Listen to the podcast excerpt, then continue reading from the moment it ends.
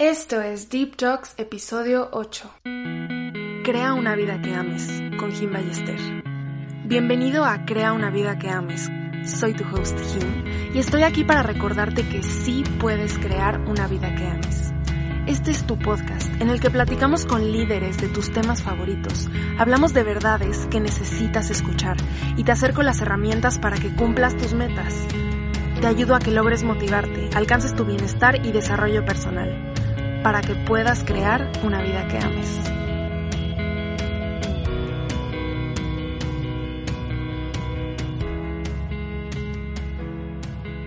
Hey love, me encanta que estés aquí. Hoy especialmente me siento muy, muy agradecida de tener este espacio contigo, porque incluso en estos días que no son tan buenos, tener esta platiquita contigo me hace sentir mucho mejor.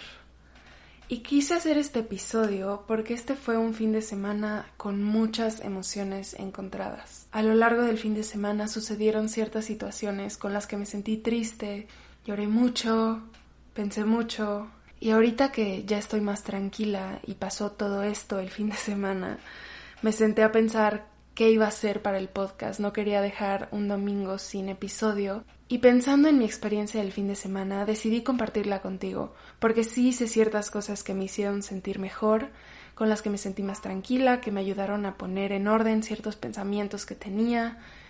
Y te quiero compartir esto que hago en estos días que no son tan buenos o en los que estoy triste, que me sirven mucho y probablemente te puedan servir a ti también.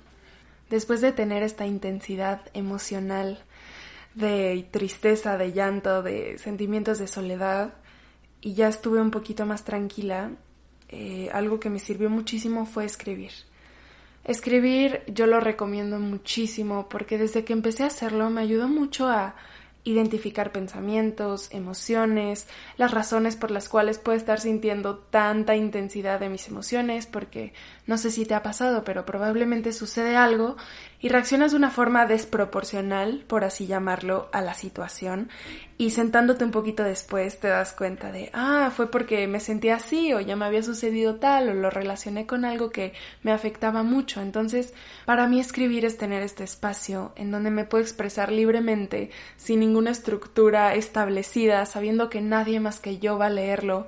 Y al tener este espacio, puedes escribir cualquier cosa que te venga a la cabeza, literalmente. Hay tres formas en las que a mí me gusta escribir. Uno es escribirle a mis emociones o escribir describiendo... Suena muy chistoso eso. Escribir justamente cómo siento mis emociones, en dónde las siento, por qué creo que las siento, tratando de hilar un poquito ideas, me siento como una detective de mis emociones. La segunda forma en la que me gusta hacerlo es escribir libremente, literal solo agarrar papel y pluma y ponerme a escribir lo primero que me venga a la cabeza. No tiene que ser lineal, no tiene que ser ninguna historia, no tiene que haber ningún orden, simplemente expresar. Y una tercera forma es escribirle a algo o a alguien cuando es una situación muy específica, a ese amigo, a esa amiga, a un papá, a una situación. Por ejemplo, estas situaciones en las que necesitas tú tener ese cierre, pero esa persona o esa situación en concreto no te dará ese cierre y necesitas hacerlo tú por tu cuenta para estar más tranquilo. Entonces, escribir y expresarlo de esta forma me ayuda mucho a clarificar estos pensamientos e incluso sentir como esta liberación de haber expresado lo que siento. Una segunda cosa que me ayudó mucho este fin de semana fue agradecer. Es algo que hago comúnmente en una libreta que tengo todas las mañanas, pero especialmente este fin de semana que me sentí muy triste y muy sola, encontrar este espacio para sentarme, respirar y pensar en estas cosas pequeñitas por las que me siento agradecida me sirvió muchísimo. Puedes verbalizarlo, puedes escribirlo, puedes hacerlo junto con tu meditación, tus respiraciones, porque a veces cuando nos sentimos tristes o sentimos esta racha de mala suerte pareciera que todo sale mal o que no hay nada que celebrar. Pero justamente hacer este ejercicio de agradecimiento me sirve muchísimo para poner los pies en la tierra y notar estas cositas buenas. Y quieras o no ayuda mucho o poco, pero ayuda.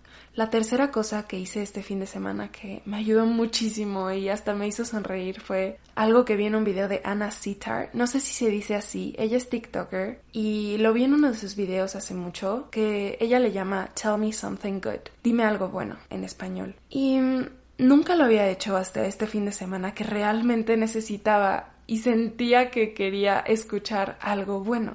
Y esto consiste en escribir o verbalizar o decir algo bueno que te haya pasado, algo bueno que esté pasando ahorita en tu vida. Estas pueden ser cosas pequeñas, desde desayuné waffles con mi abuelita y mi hermana, que eso hice hoy y me sentí muy feliz, hasta cosas como terminé mi semestre de la universidad y me fue bien, no reprobé o saqué más de nueve. O hoy salió el sol después de una semana que estuvo lloviendo todos los días. O hoy vi a los perritos de la vecina jugar juntos y me hizo muy feliz. O cuando estaba en plena crisis de llorar, vino mi novio mi mejor amiga o mi hermana a abrazarme y me hizo sentirme mejor, ¿no? Estas cosas que pueden ayudarte a, a levantar un poco el ánimo, a ver lo positivo en, en un día donde probablemente te sientas triste.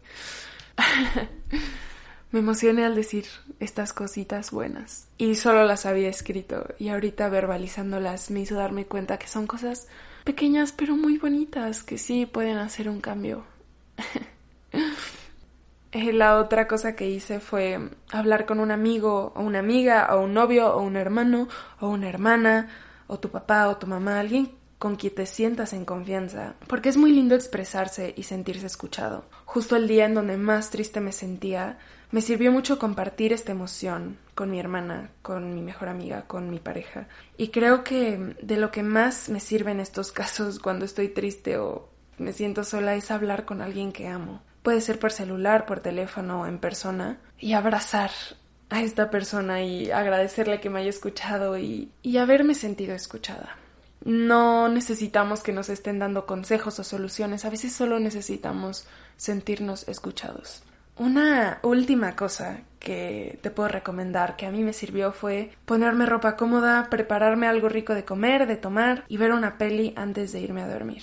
Esto puede sonar muy sencillo, pero a veces lo que necesitamos es un momentito de paz y me pasa mucho que me lo doy, me voy a dormir y al siguiente día puedo ver las cosas con mucha más claridad, menos abrumada y con otro punto de vista. Yo era de esas personas que sucedía algo y me hacía sentir estos sentimientos incómodos como tristeza o enojo o soledad y quería resolver la situación. Y algo que he trabajado es tratar de no resolver todos mis sentimientos o todas las situaciones exactamente en el momento, darme tiempo para sentir, dejar que los pensamientos vengan, que los pensamientos se vayan, para sentir las emociones, dormir y después hacer algo al respecto, si es que hay algo que se puede hacer en esta situación. Muchas veces lo que necesitamos es darnos estos momentos de paz para sentir y después poder ver las cosas con claridad. Para terminar, me gustaría decir que si consideras que necesitas apoyo emocional personalizado porque estas situaciones o emociones están alterando tu propio ritmo de vida o simplemente quieres atención profesional, ir a terapia es una gran opción y está bien. Antes de irme, Solo quiero agradecerte mucho por estar aquí y agradecerte infinitamente y más que nunca por compartir este espacio conmigo. Espero que estos tips que a mí me han ayudado tanto puedan servirte a ti también. Si hay alguien en tu vida que pienses que le pueda servir este episodio, compárteselo. Me puedes encontrar en Instagram y en TikTok como him-ballester para seguir en contacto toda la semana. Hasta la próxima, love.